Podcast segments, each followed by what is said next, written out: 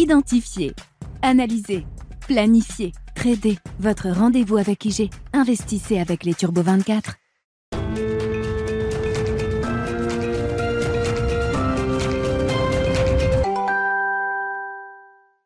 Bonjour à tous et bienvenue dans Smart Bourse. Smart Bourse, votre rendez-vous bourse deux fois par jour en direct sur Bismart à midi et demi. Tout d'abord, une demi-heure pour décrypter les marchés financiers à la mi-journée avant la grande édition du soir. Une heure cette fois-ci pour revenir sur les enjeux macro et microéconomiques dans Smart Bourse. Smart Bourse, une émission que vous pouvez également retrouver en replay sur bismart.fr, mais aussi écouter en podcast sur toutes les plateformes de podcast. Et au sommaire de cette édition, le gouvernement chinois a fait savoir ce matin que la vaccination allait être renforcée pour les personnes de plus de 80 ans et que la période entre deux vaccinations allait être réduite.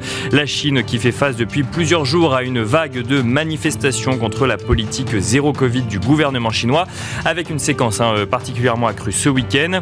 Sur le sujet des contestations, justement, le gouvernement chinois se trouve dans une situation délicate entre euh, le choix d'une réouverture trop rapide qui pourrait avoir de lourdes conséquences sanitaires et un maintien de la politique zéro Covid avec ses conséquences sociales et économiques. Hier, un responsable de l'administration nationale pour le contrôle et la prévention des maladies a commenté la situation de ce week-end, estimant que la contestation est due à une approche zélée et indifférenciée des mesures au niveau local plutôt qu'à une remise en cause des mesures elles-mêmes. Sur le volet économique, les investisseurs regardent également ce qu'il se passe en Chine et plus spécifiquement sur le secteur immobilier chinois. Le gouvernement chinois annonce en effet depuis un peu plus d'une semaine une série de mesures visant à soutenir le secteur qui représente tout de même un quart du PIB chinois. Hier, l'organisme chinois de réglementation des valeurs mobilières a levé l'interdiction de refinancer euh, les actions cotées en bourse de promoteurs immobiliers. Une décision qui devrait permettre aux entreprises concernées de se servir à nouveau des marchés marché financier pour trouver des financements via l'émission de nouvelles actions par exemple. Nous commenterons ensemble dans un instant ces mesures que l'on pourrait qualifier de plan de relance du secteur immobilier chinois. Et enfin, nous reviendrons dans la deuxième partie de cette émission sur l'investissement obligataire et sur toutes les choses à savoir en matière d'obligations alors que la hausse des taux des banques centrales redonne ses lettres de noblesse à un certain nombre d'investissements obligataires. A tout de suite dans Smart Bourse.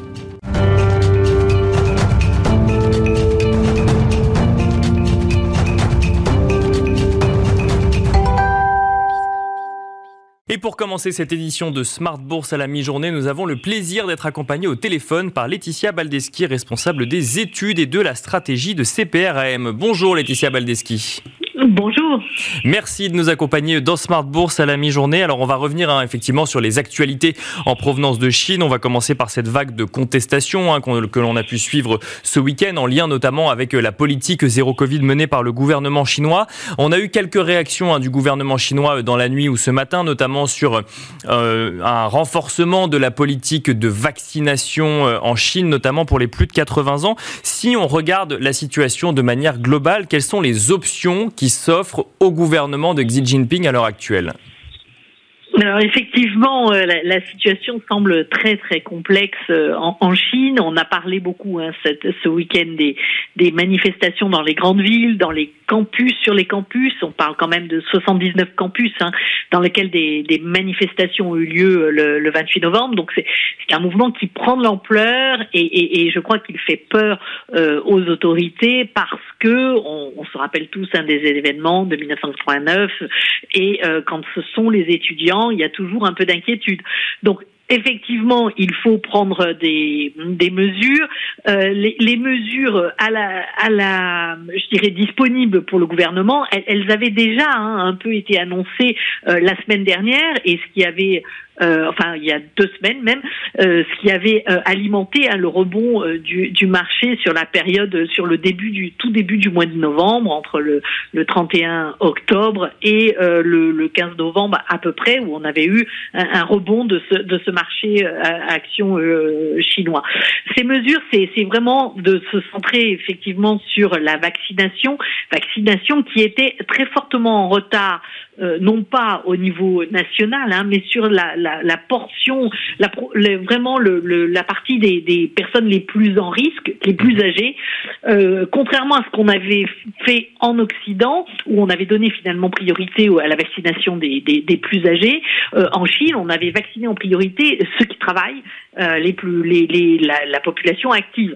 Donc forcément, il y avait un retard de ce côté-là, et puis peut-être une un, un, peu moins dans, de, de, de, de culture de la vaccination pour ces personnes plus âgées en Chine. Alors, ce qui est intéressant, c'est que finalement dans la communication de ce matin, ce qui était mis en avant, c'est que entre le, le, le je crois que c'était le 11 novembre où on avait eu la publication des nouvelles mesures et où on constatait un taux euh, de vaccination pour le, la troisième, enfin le, le rappel, hein, euh, euh, qui était à 40% chez les, les, personnes âgées. Et ben ce taux, ce fameux taux serait passé à, à, à plus de 60%. Je crois qu'on parle de 68%, euh, pour 65% pardon, euh, pour le au, 28 novembre. Donc l'idée, c'est de mettre en avant que bon voilà, les autorités agissent et que s'il y a vaccination des plus des plus fragiles on pourra envisager une, réouverture progressive.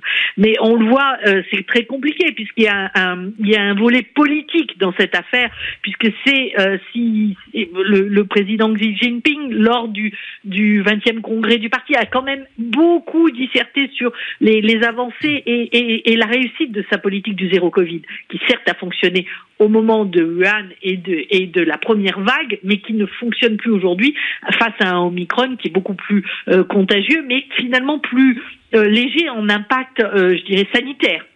Donc cette politique ne convient plus, mais les autorités ont du mal à en sortir. Et puis il y a des, collectivités locales qui ont tellement peur de voir une accélération des cas ou euh, des, décès euh, surtout euh, qu'ils appliquent vraiment à la lettre la politique du zéro Covid. Et là, ça cause des, problématiques assez fortes dans une logique de, je dirais, conjoncturelle qui est très très entamée. On a pas de confiance dans cette économie chinoise. Il y a euh, des ménages qui ne consomment plus, qui ne peuvent plus consommer, donc ils ne consomment plus, qui ne sortent plus, euh, des, une activité industrielle qui est, qui est freinée par les problématiques d'approvisionnement. Et aujourd'hui, je crois que ce qui leur fait le plus peur, et c'est vraiment quelque chose qu'il faut garder en tête, c'est que même dans les campagnes, on a des sujets liés à cette politique du zéro Covid. On a des problématiques de, de, de culture, hein, de, de, de, euh, de, collecte des légumes, d'approvisionnement euh, dans les magasins pour euh, nourrir la population. Et, et, il faut bien se garder en tête que certes, euh, le contrat, euh, si on peut appeler ça un contrat euh, moral entre le parti et la population chinoise, c'est d'assurer la santé, mais aussi la sécurité sanitaire, alimentaire, pardon. Alors justement, c'est ce problème-là qui me semble être inquiétant. Et dans les manifs, hein, on entendait bien le, le cri "on a faim". Et ça, ça a dû les alerter. Et Laetitia Baldeschi, justement, euh, alors effectivement, vous l'avez dit, euh, les marchés financiers euh, se sont émus il y a deux semaines de la politique de réouverture potentielle très progressive, effectivement, en Chine, mais on parlait d'un calendrier gouvernemental. Est-ce que les événements de ce week-end peuvent remettre en cause ces perspectives de réouverture très progressive ou d'assouplissement de la politique zéro Covid du gouvernement chinois? Je pense qu'ils vont, ils vont essayer d'accélérer la réouverture, mais en étant très, très, très prudents, euh, comme toujours, et surtout en évitant euh, de communiquer sur le fait qu'ils réouvrent et que finalement c'était peut-être pas forcément la meilleure option. Je pense qu'il y a une, vraiment une volonté de ne pas entacher euh, le mythe de l'infaillibilité du président, du président Xi Jinping. Donc on va avoir quelque chose d'assez, je pense, euh, progressif euh, en partant euh, de certaines régions où on a moins de cas, même si on, voit bien hein, l'Omicron, fait la, contagion de ce de ce de ce, cette variante du, virus est, très rapide et surtout s'étale dans, plein de, de provinces. Hein, donc, mais ils vont ils vont alléger, ils n'ont pas le choix, je crois. Et surtout, ils vont mettre, maintenant, ils vont reporter euh, les, les, problématiques sur l'application au niveau local. Vous voyez, des, des grandes décisions euh, du gouvernement de façon à ne pas faire porter sur Xi Jinping et son gouvernement euh, la, la, la, responsabilité d'une mauvaise application de l'assouplissement. Donc, on va avoir vraisemblablement, évidemment, si les contaminations se, se, calment un peu, là, on est toujours sur des niveaux assez élevés. Hein, on est sur 40 000 nouvelles contaminations au jour. Mais quand on regarde encore une fois les cas, avec symptômes, c'est moins de 4000. Donc c'est vraiment l'Omicron qui, qui, leur pose problème et très clairement la politique n'est plus du tout euh, adaptée à la situation et il est urgent de faire quelque chose parce que cette économie chinoise ne rebondit pas du tout. Alors, il y a l'économie chinoise et puis il y a l'impact sur l'économie mondiale. Laetitia Baldeschi, on a notamment vu des manifestations dans des, dans des usines qui sont des sous-traitants de fabricants américains. Notamment, on a, beaucoup suivi euh, ce week-end les manifestations chez un sous-traitant d'Apple. Est-ce que la situation actuelle en Chine peut avoir un impact à court terme pour les entreprises occidentales? Ben, bien entendu, puisque les, manifestations, les mesures de, de restriction d'activité perturbent toujours ces chaînes d'approvisionnement. On a eu encore, euh, là, au Japon ce matin, la publication de ventes d'automobiles qui n'était pas terrible parce qu'ils n'ont pas les flux, euh, euh, tout n'est pas revenu à la normale dans les flux d'approvisionnement. Et quand la Chine, qui est vraiment très intégrée dans ce commerce, notamment asiatique, si, si on parle que de la zone asiatique, mais mondiale, eh bien, si la Chine rencontre des difficultés. On parle hein, de, de, de, de, mesures de confinement qui affectent jusqu'à 25% du PIB national. Donc euh, ce n'est pas anodin. On voit bien sur euh, l'usine de Foxconn, effectivement euh, sous-traitant d'Apple, les, problématiques observées la semaine dernière. Alors soit dit en passant, il y a beaucoup lié à une problématique de versement de primes hein, promises et non non versées. donc au-delà de la situation sanitaire, il y a aussi une problématique, je crois vraiment, de revenus pour les ménages chinois qui, qui, qui, continue de peser et qui explique une partie de la, baisse, la chute de la confiance de ces derniers, euh, même s'il y a évidemment l'immobilier qui alimente aussi l'état d'esprit euh, actuel en Chine. Et alors, bah justement, Laetitia Baldeschi, alors l'immobilier chinois, on le rappelle, hein, c'est 25% à peu près du PIB euh, en Chine. On, voit quand même une série de mesures visant à favoriser ou en tout cas à soutenir cet immobilier chinois depuis depuis environ deux semaines. on pourrait, certains même de plan de relance de l'immobilier chinois avec la dernière mesure en date qui lève effectivement l'interdiction de refinancement des actions cotées en bourse. Qu'est-ce qu'on peut comprendre de ce revirement finalement du gouvernement chinois? Est-ce que euh, on est, euh, est-ce que c'est une bonne nouvelle pour l'économie chinoise, ce plan de soutien finalement à l'immobilier, ou est-ce que c'est euh, l'aveu d'une erreur de politique économique qui remonte maintenant à, un an? Ah, Effectivement, je pense que ce soit dans l'esprit des autorités une erreur de politique économique. Euh, la, volonté d'assainir le, le, mode opératoire hein, du secteur immobilier avait été de longue date euh, annoncée. Euh, et, quelque part, c'était nécessaire. Maintenant, je pense qu'ils ont sous-estimé l'impact sur l'économie globale chinoise mais euh, on est aussi dans un climat euh, particulier, comme on vient d'en parler depuis quelques minutes déjà.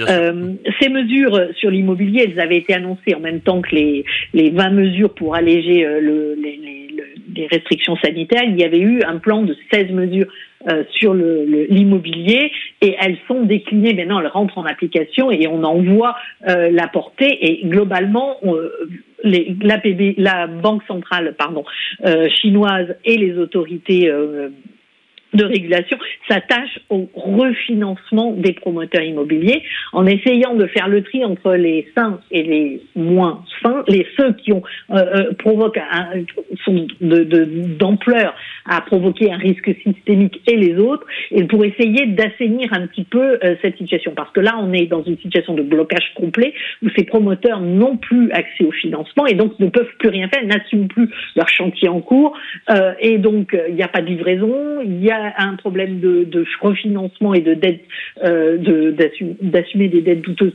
pour les banques locales. Et ce sont les collectivités locales qui se mettent en face elles n'ont plus, elles n'ont plus les ressources liées à l'immobilier, et donc on est dans une boucle infernale, euh, un cercle vicieux complet où toutes les sources de, de, de soutien à l'économie nationale sont en train de s'effondrer. Donc il était urgent de remettre de l'argent dans la, dans, je dirais, dans le système pour au moins permettre aux promoteurs de refinancer, de se refinancer pour assumer les chantiers en cours.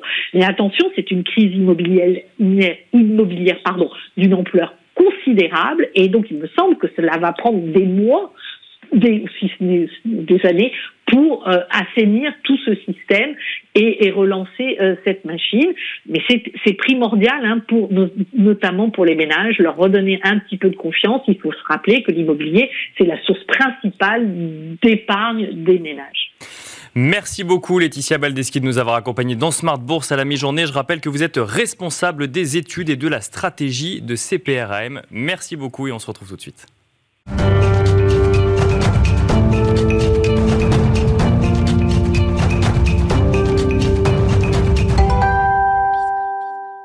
Et nous enchaînons avec la deuxième partie de Smart Bourse à la mi-journée. Pour cette deuxième interview de Smart Bourse, je vous propose de revoir l'interview de Louis Yang, cofondateur du Café de la Bourse.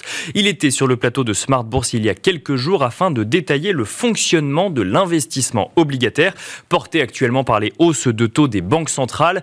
Louis Yang qui euh, revenait en détail sur l'investissement donc en obligation, en commençant par se demander tout simplement ce qu'est une obligation.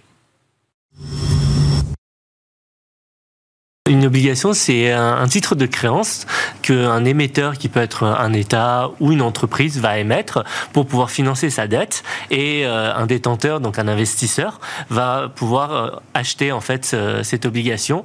Et en contrepartie, il va pouvoir toucher des coupons à un intervalle régulier, chaque année par exemple.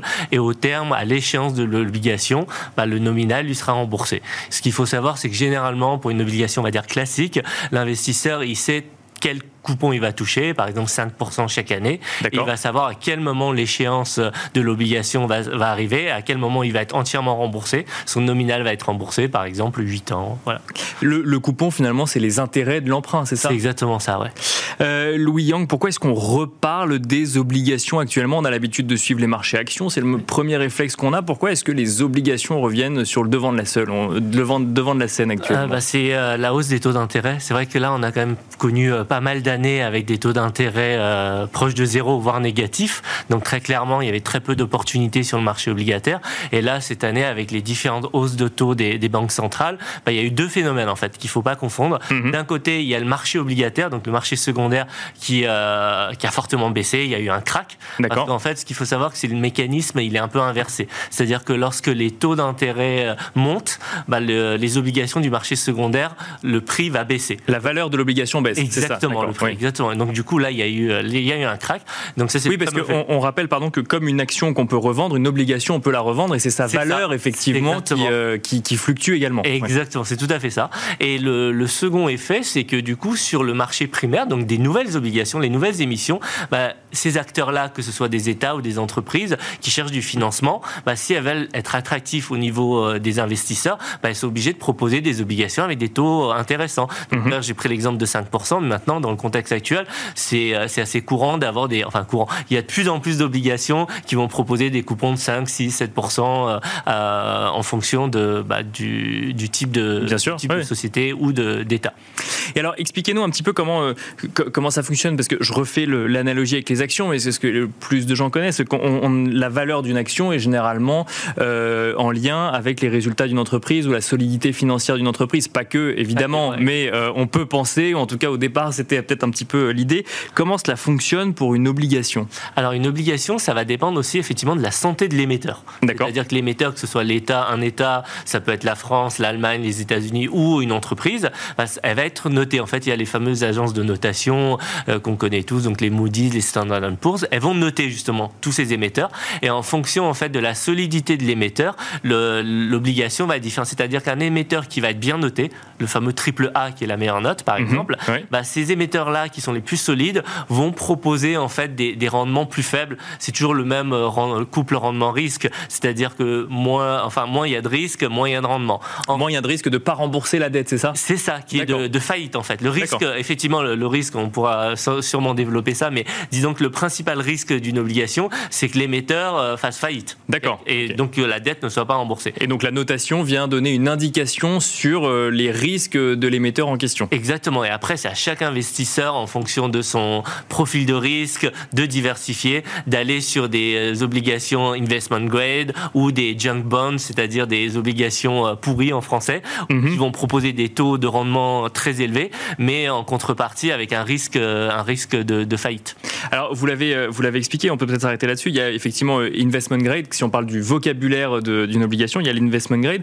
Il y a également ce qu'on appelle le high yield. Alors qu'est-ce que c'est que le high yield? Le high yield, c'est le haut rendement. Donc ce sont des obligations qui vont proposer un haut rendement versus un risque, euh, un risque élevé. Enfin versus en prenant en compte le fait qu'il y a un risque élevé effectivement, puisqu'on propose un rendement, euh, un rendement un peu plus élevé. Donc là, on, effectivement, on a, on a posé un petit peu le, le, constat du fonctionnement d'une obligation, d'un investissement obligataire. Maintenant, concrètement, comment est-ce qu'on investit dans une obligation? Alors, il y a plusieurs façons. Euh, une des façons, c'est de passer par un fonds, mhm. donc une SICA par exemple. Il va y avoir des SICAV obligataires qui sont gérés par euh, des gérants qui vont investir pour vous dans différents types d'obligations. Donc ça, c'est une première méthode, en sachant que ces SICAV, on peut les mettre sur un compte titre, un PEA, une assurance vie. D'ailleurs, en parlant de l'assurance vie, je pense qu'il y a beaucoup d'investisseurs finalement qui sont investis en obligataire sans forcément faire attention parce que le fonds euro en fait, le fonds euro de l'assurance vie est principalement composé d'obligations. D'accord. D'obligations d'État pour le coup. Oui. Principalement. Et principalement. Même si dernièrement ça il y a eu plus de diversification, mais on va dire oui, la grande majorité des fonds euros c'est des obligations d'État. Et donc du coup, bah en fait, lorsqu'on a du fonds euro d'assurance vie, bah en fait on a on, a de l'obligation.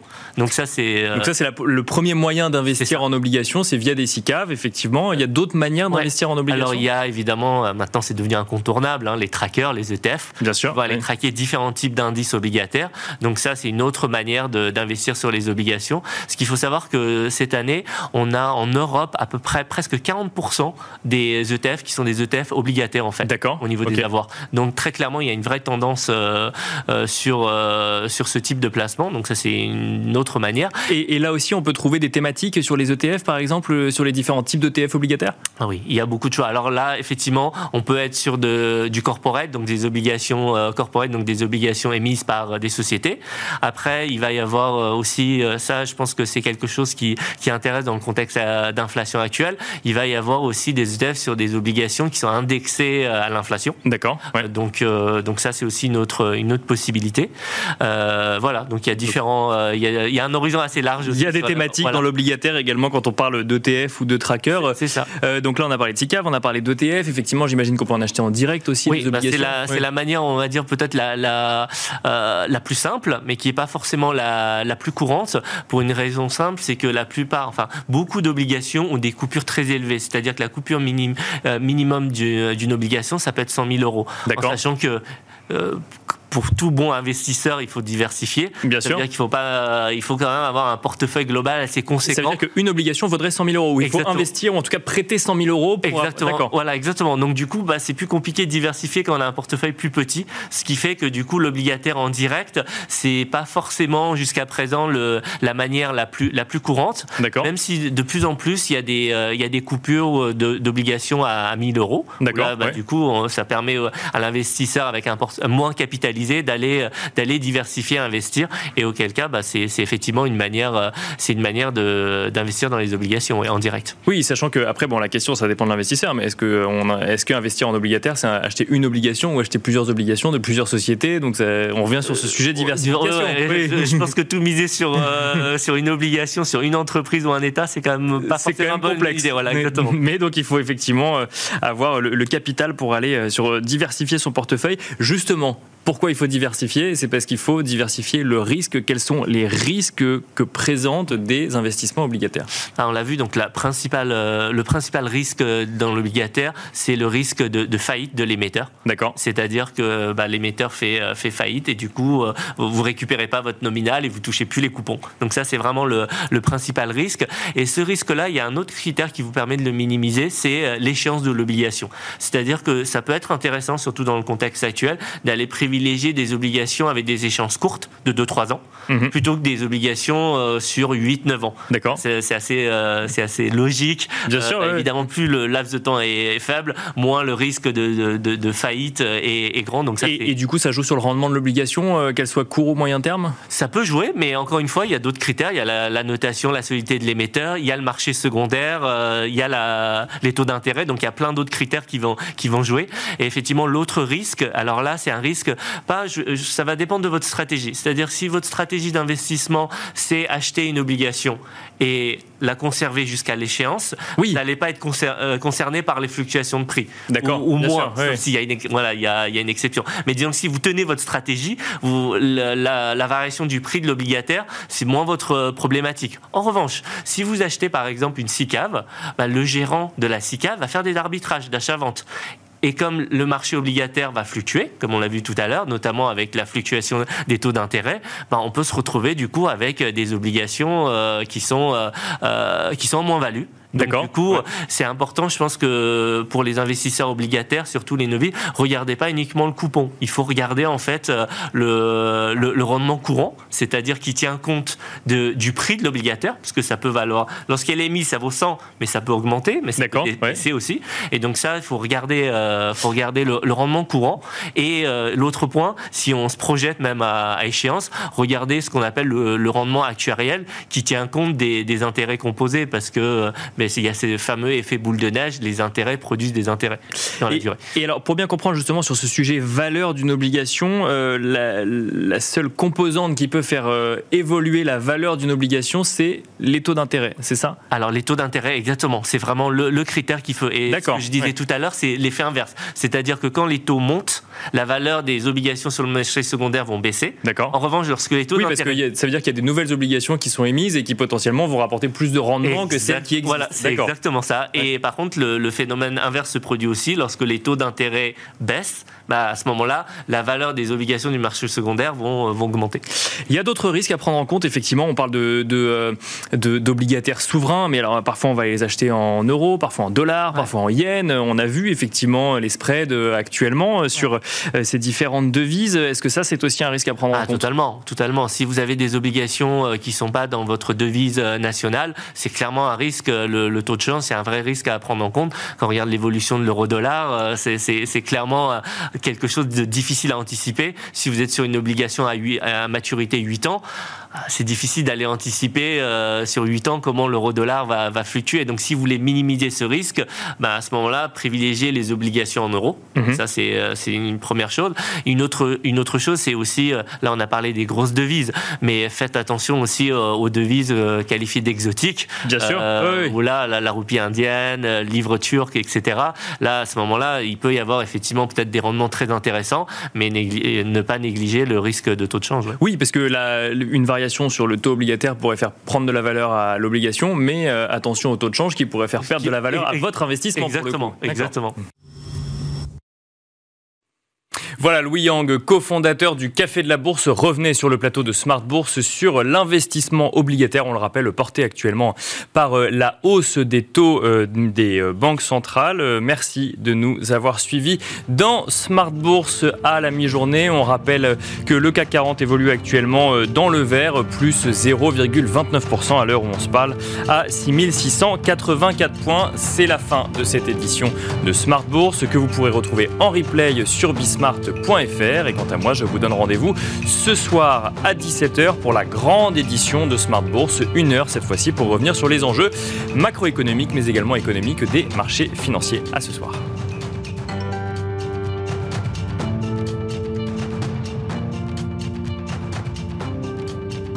Identifier, analyser, planifier, trader. Votre rendez-vous avec IG. Investissez avec les Turbo 24.